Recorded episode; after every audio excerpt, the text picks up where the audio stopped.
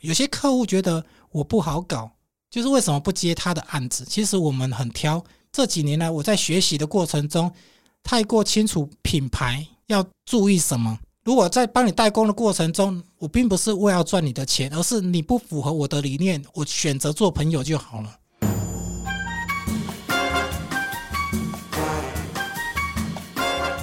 美食界的真相就在这里。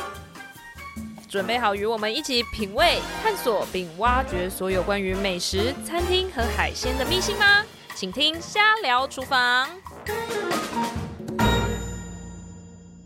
Hello，大家好，我是香蕉公主。今天邀请到这位是台南安平地区非常厉害的伴手礼店虾米工坊的创办人。那他是在台南很有名气的虾饼品牌，哈，更是荣获了食品界的奥斯卡世界食品评鉴大赏的非常厉害的品牌，哈，是全台唯一出国比赛荣获食品赏的。虾饼真的很好奇，这个虾饼究竟是有多厉害？就让我们来欢迎虾米工坊的创办人郭继军，欢迎你，Hello。好，各位听众，大家好，哎还有感谢虾公主这一次邀请我来跟各位分享关于安平虾饼的一些不为人知的秘密。好，不为人知的秘密哈。那我们其实到安平旅游，就那个路上就有很多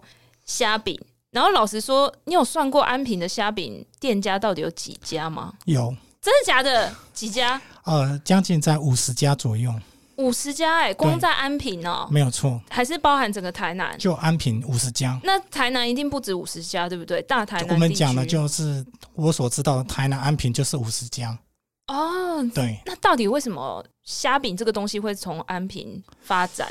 应有该是名这什么么讲，就是说各位有没有听过台南有个小吃叫周氏虾卷？对，然后周氏虾卷其实一开始就是一个在地的小吃，它是路边摊。对，那创办人呢，他开发出一个一个小吃，呃，半桌菜，那也就是虾卷。那这个虾卷就意外的变成他们的那个招牌菜。嗯，当时在三十年前，还蛮多观光客或在地的一些饕客，就是为了这个虾卷而来。但是吃完虾卷回去之后，他好像少了什什么东西。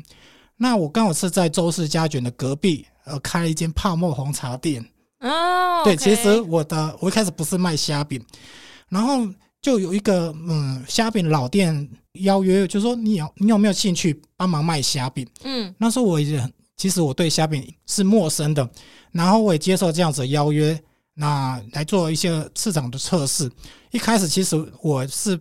不太好意思开口，甚至不敢去做销售。但是在很多客人吃完虾卷的时候呢，那就想要顺便带一些东西回去办公室，或者是给亲朋好友分享。那顺便刚好我在在周氏虾卷的旁边，那他们就是带一带带到最后变成大家认识我在做在卖虾饼这件事情，所以虾饼从那个时候渐渐变成吃完虾卷之后顺便带走的伴手礼。所以你做虾饼大概十五年嘛？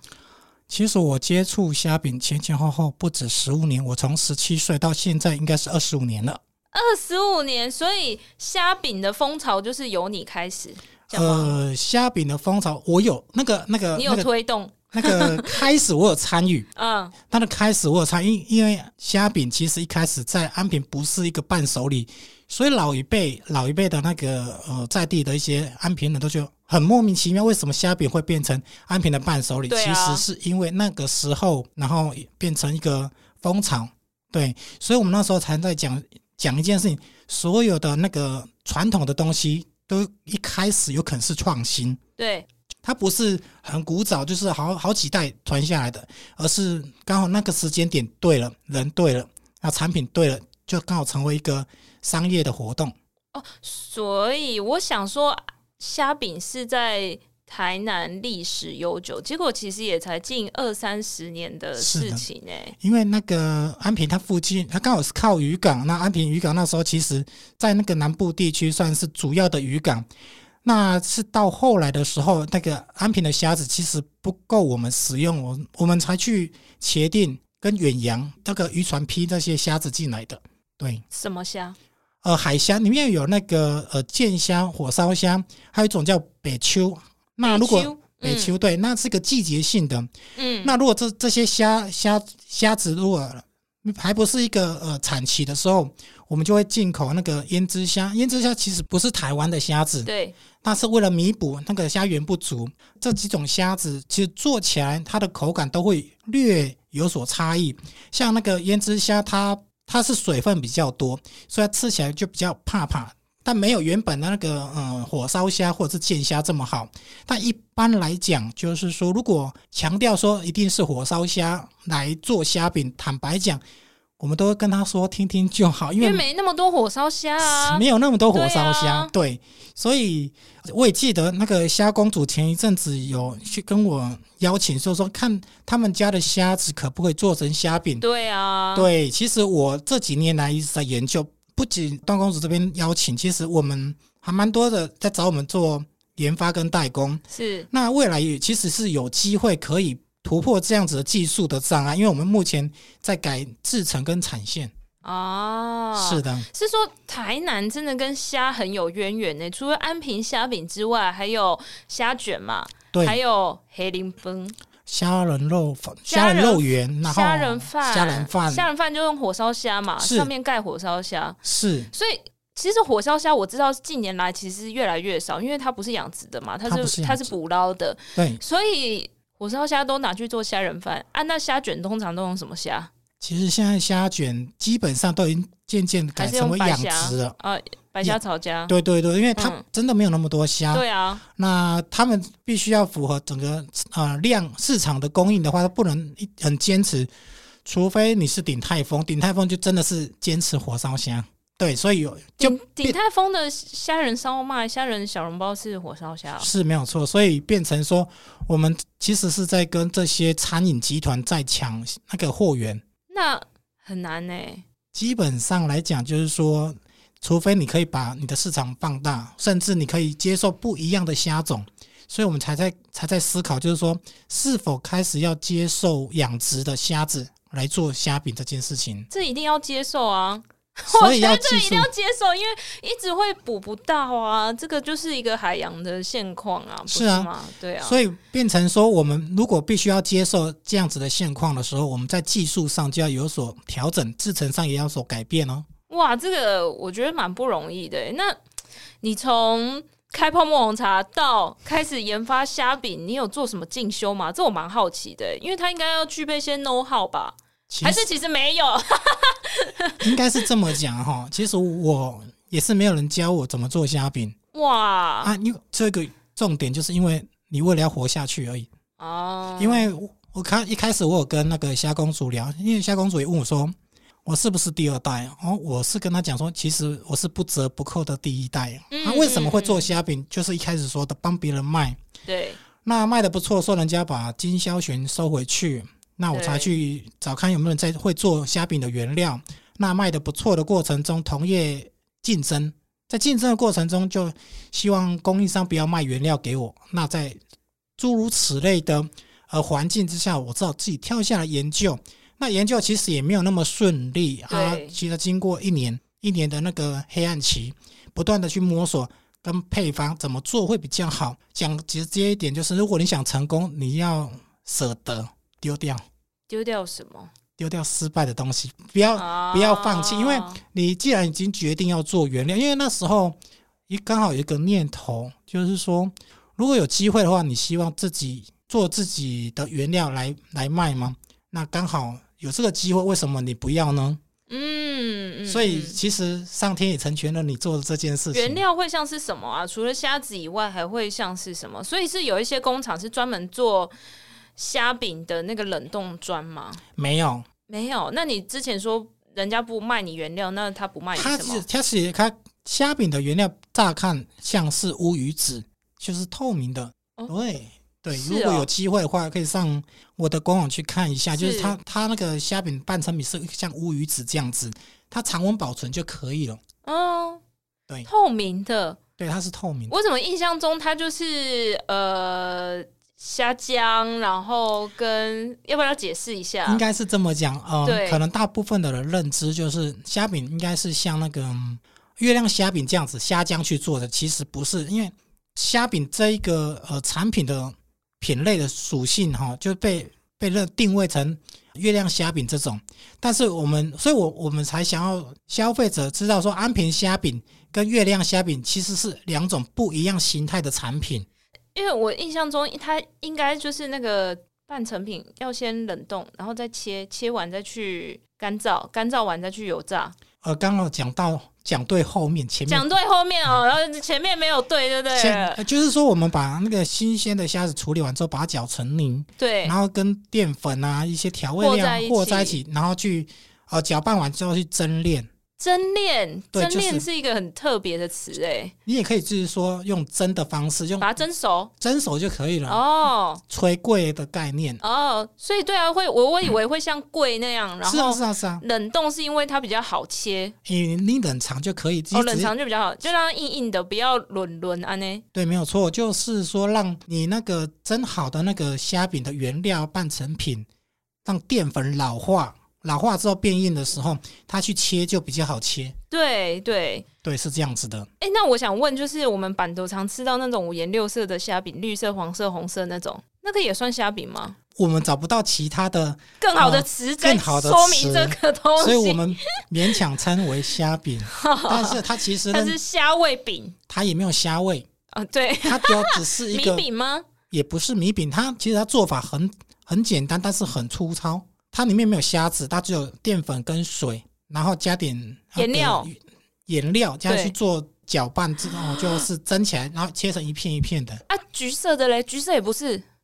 橘色都不是啊，但里面不会有虾子，因为其实我找我有去找过那个橘色的虾饼的那个工厂，对我想请他帮我代工，他说不好意思，我们的性质不同，没办法代工，因为它里面没有虾子。啊，它没有那个可以放虾虾浆的那条设对备啦。那他有说过，就是说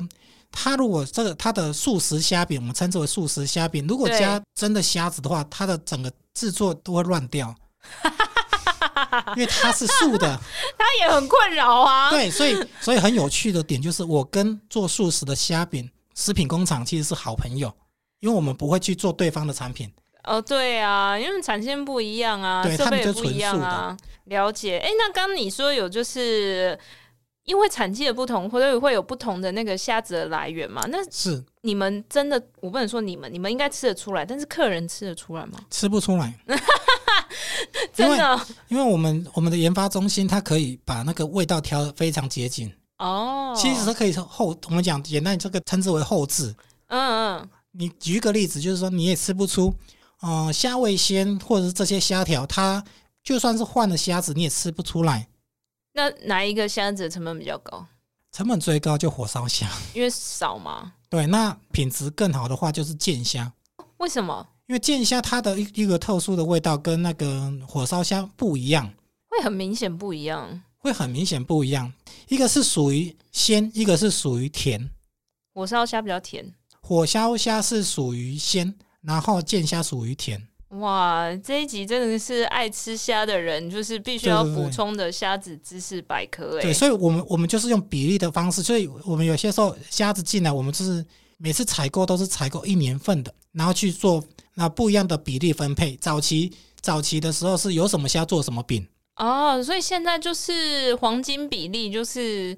先对先先配置好啦，然对后整年就是均摊到整年的原没错原原物料这样。对，所以说我们我们的上游厂商也知道我们一年大概需要多少虾，他就是事先帮我们准备好。我们不可能自己去去养船队，但是我们的船队知道我们要什么，因为长期合作之下有那个默契在。但是现在虾子应该越来越难捞了，对不对？嗯、基本上他们会固定的配额给我们，因为我们是有签约的。对啊，那这个就是跟之前那个缺蛋的时候一样啊，那个蛋厂都不敢欠那个食品厂啊，因为食品厂要做蛋糕，就是一定需就是要有气。做的问题啊，对啊，他们只要一欠就违约，而且很麻烦啦，就一定会马上找其他厂厂家啊、所以他在那个一样是在做虾饼，他们不敢欠我们 的原因是因为他知道，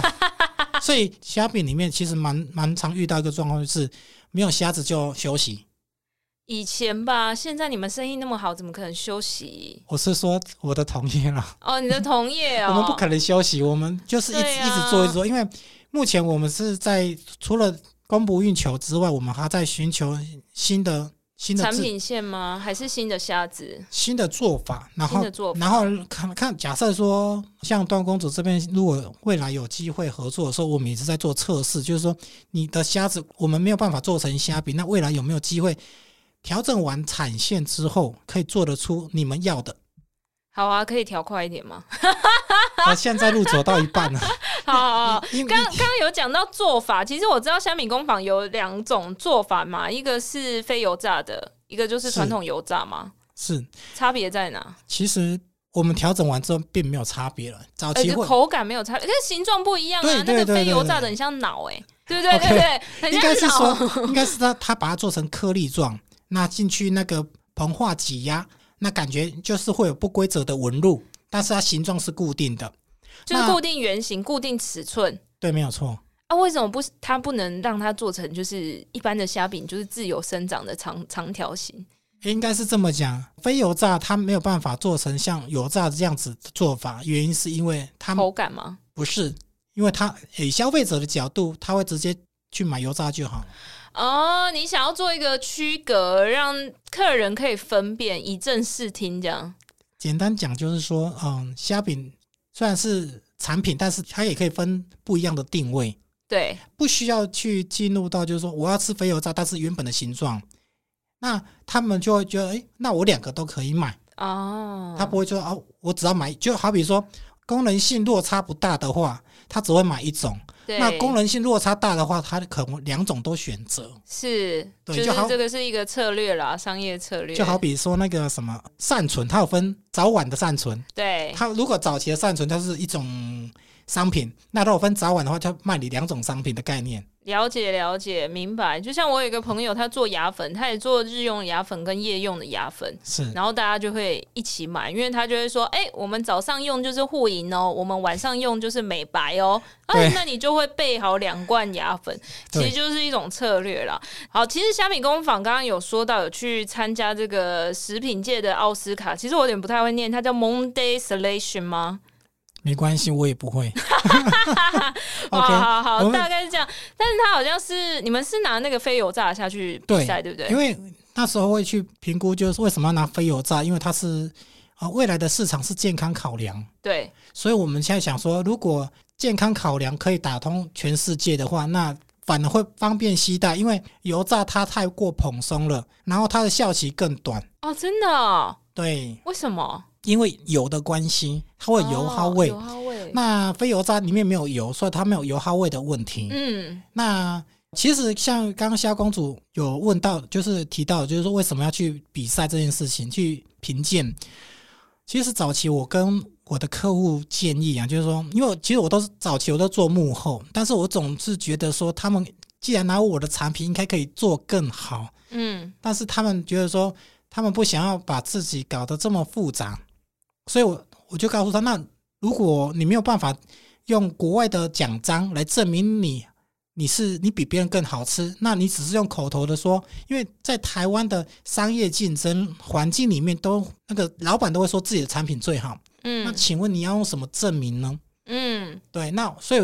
与其说破嘴，不如我自己去跑断腿。啊哈哈哈，就是用第三方认证啦，没错就是有一个公平公正的评审来去对评量，就是公证单位。对评鉴单位。那其实一开始我也会怕，如果我自己嗯自己漏气了怎么办？后来我一样就是我把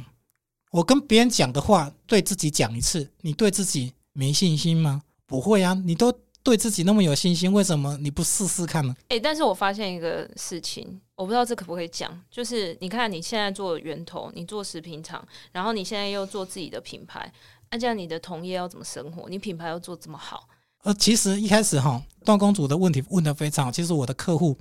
一开始非常的不能够接受，他就我觉得你下来打他们嘛，对不对？我就问他 们一个问题，就是说你能不能把我的产量全部撕下来？他说不可能，哇，这个很现实的问题耶、你不能对吃下，啊那你又跟我讲说哦，景气不好，生意不好做，那大家都在做竞争。那如果我可以解决你的问题，那你可不可以把 data 给我？其实老一辈不知道什么叫做 data，对，就是数据。对消费者喜欢什么，不喜欢什么，能接受什么，他们完全不知道，只是用推销的方式。我说你只要有 data，不用推销，客人自然会购买这件事情，在他们的世界不能理解，所以我才跟他们讲说，不然这样子，我做我创一个品牌，这个品牌不会提到虾饼两个字。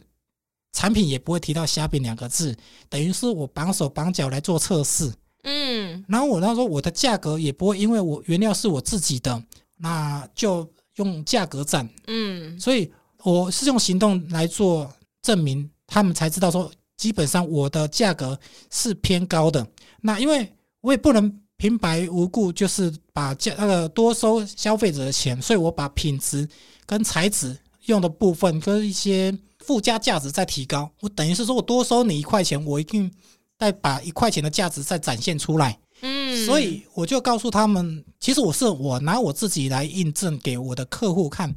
其实你多收一块钱可以用在客户身上，为什么你不愿意把产品变得有价值呢？坦白讲，他们都觉得说我说的比做的快，所以我只好自己下来证明，证明这是可行的。但我觉得你做这件事也蛮好的，因为你就会让更多人知道安平虾饼的厉害。我觉得就是在振兴一个产业。老实说，我这样看是这样。其实我后续其实想要把虾饼做成那个 SDGs，就是地方创生的概念去做。哦，这个政府很支持啊。对，因为在我们这个产业里面，我发现没有人有这样子的 sense，就是说，只是想要赚一时像那个游客的钱。但是对我而言，如果我能把这一个这个虾饼这个产业变成创生来做，它不是只是产品，它会让人家看到也永续发展这件事情。所以我们后面其实陆陆续续有接到一些啊农农渔会想要把请我们做代工成不一样的产品，我也是很乐意去协助他们做变成城乡特色的产品，让他们每个人都有属于他自己自己的产品。那举例就是这几年我帮一个呃马祖代工那个老酒淡菜鲜贝，坦白讲，他真的卖的比我想象中还要好。一开始他也不知道会不会成功，甚至我建议他说：“你一如果你愿意做的话，我只帮你代工而已。”对啊，后续他成功之后，其实蛮多人想要找我间接找我来代工，我就不好意思，我只帮一间代工，不管任何一个人来找我，我只帮第一个。那其他的邻居看到，那你就找那一个人就可以了。因为我我做生意不喜欢把事情搞得太很复复杂，杂，对对，简单就好。对，对啊，我觉得这个很棒哎，因为其实我们做泰国虾，我到现在还有人在问我说：“啊，你们做泰国虾就是进口的？”我说：“不是，泰国虾九成都是台湾，九点九成吧，在台湾进口的泰国虾真的非常非常少。那也有很多人会说：啊，你为什么要做 YouTube 啊？你要为什么要做 Podcast 啊？你为什么还要出书啊？你要做这么多内容？”我是说，其实我们就是想要让大家知道。台湾的泰国虾是很优质的，就只是这样而已是。没有错。但是可能同业，呃，我不确定是不愿意还是不能，或者是怎么样。我觉得每个人有的资源不一样。那既然我有这个能力做这件事的话，那我就多做一点，因为把我们把虾子推广出去，其实好的是大家啊、我也会受惠啊，对不对？我我其实是这样想的，其实那个那个虾公主，其实她讲的非常好，就是说，就如同我为什么会想要在安平再设计一个呃完美的景点，其实是有故事的。就是说，当我把虾米工坊做起来之后，发现蛮多去台南玩的时候，都会去我那边买虾饼。但是我其实我一开始是很开心的，就是我所做的事情是被认同的。对啊，对，但是问题，我看见了另外一个隐忧，就是游客不去安平了，去安平的频率减少了。天那好悲伤哦，那在开心的过程中，原来我其实我是不是可以做一点事情，让客流量回到安平？所以我宁愿牺牲掉我总部的客流，引到安平去。所以一一开始也是不被谅解，就说你好好的做就好，你为什么还要去还要去安平再开一个完美店？甚至还会被我的客户去 argue 说你为什么你的区域里面已经做得非常好，你还来跟我们抢总生部意？在哪里？就是安平工业区黑桥牌香肠博物馆对面，那王美店就是比较靠近安，平就是就是安正正安平，就是最热闹的地方嘛。就安平古堡的后面，嗯嗯嗯。其实蛮多人去的。那那为什么没有人要去安平呢？简单来讲，就是安平一直没有成长跟特色。还有就是说，举一个例子，就是说我有曾经有观察，我很喜欢观察市场的地方就在于，为什么近五五六年来台南观光的客人都往中西区跑，你说国华街啊，对对对神农路、神农街对对那边，嘛振，兴街。对，那我其实看到的是隐忧，如果没有人来安平，那我做虾饼其实是白做的。对，所以我在看的是产业的呃周期，而不是看的是产品这件事情。对， 所以我才把重新在那个安平做了一个完美店，啊，让很多一些完美 YouTube，还有一些那个像最近那个神秘五金行的一些明星去里面取景，目的就是把流量再引回去安平，让大家看到这个地方的美好。那至于是不是跟我买虾饼，我并不是这么的在乎，原因是因为我帮太多人代工。那他们，他们我感觉你跟他们买是跟你买啦， 对，所以我他他们跟我讲说生意越不好做的时候，其实我开始推到是不是我造成的？嗯，我觉得不是 哦。这个，这跟你分享一下，就是上个礼拜我跟我一个做那个银行贷款的朋友聊 天，然后呢，他就说啊，因为他是。半关谷银行，是所以很多企业喜欢跟他们借钱，这样。是然后他又是负责契贷的部门，他就说啊，因为这个前几年疫情，所以政府就是试出很多利多，让很多人可以来借贷，然后做生意啊。因嗯为没有办法出国嘛，所以内需就大爆棚嘛，所以真的嗯哼很多老板就是想要开店啊，特别是开餐厅，是就会去想要借钱。然后呢，现在是不是可以出国了？是啊，然后国内的消费就在下滑，所以他们就开始还不出利息。所以我我想要说的事情是，就是生意不好、经济不好，这个不一定是你的问题，不用太那个把理责解我任理放到解。放在自己的身上啊了。其实我们是有有去做那个数据分析啊，是就是说我们产品就分成最后分成两大区块，一个是要品质，一个是要价格。对啊，那要价格我直接放弃，嗯，曾经有人找我代工的过程中，他一开始是要品质，要我这样子的品质去帮他代工。那后面呢，他最后老董的顾虑是想要回到价格也也能如他所愿。最后我就告诉他，我放弃，我直接放弃你你的委托，为原因是因为因为你你一开始要求的跟最后要的是不一致的，所以我、对啊我我比较在乎的是，呃，你初心是什么，结果是什么。嗯，啊，我是希望说，毕竟你不是只有我在做虾饼的原料，你还是可以找蛮多人去做代工这件事情。对啊，但我想问全台湾有几间呢、很多间吗？会到目十间前吗？目前我们讲，目前我们讲虾饼的原料生产在台湾大概就是八间，哦，台湾也有到八间哦，八那其间实蛮但是问题蛮多的是，耶问题在于说它是家庭代工，哦，就是工厂的规模大小不不不对不太一致啦。对，就是说你如果要要做到正规或者是。卫生局来抽检的时候，它不见得能过，嗯，我我 我知道，我只能说不见得能过 不。见得啦。对对对对对，所以我们那时候的想法就是，既然要做，就做正规一点，就是有呃工厂登记证的 HACCP、ISO 该做的都做做到。那至于它在价格上会有一些需求的时候，我们只能告诉他，你不可能要 LV 的品质，要地摊货的价格，不不可能。那我会建议说你，你还是另寻高明没有关系，我们不一定要做生意，但是我也很高兴认识你。嗯，其实我对于一些邀约，其实我都推掉蛮多。有些客户觉得我不好搞，就是为什么不接他的案子？其实我们很挑，不是因为对方不好，而是因为这几年来我在学习的过程中，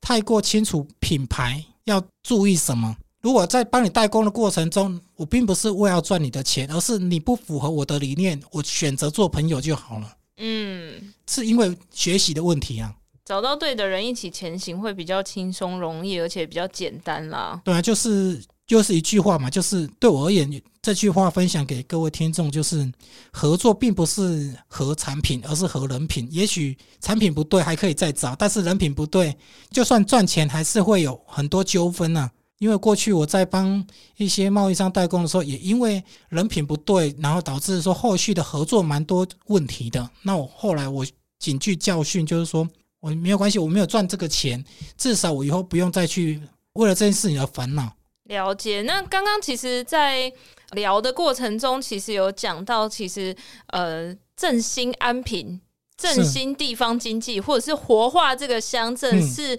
呃，你做虾米工坊现在正在发展的一个区块嘛，是对不对？那未来还想要发展什么吗？其实我现在要进入到一个状态，就是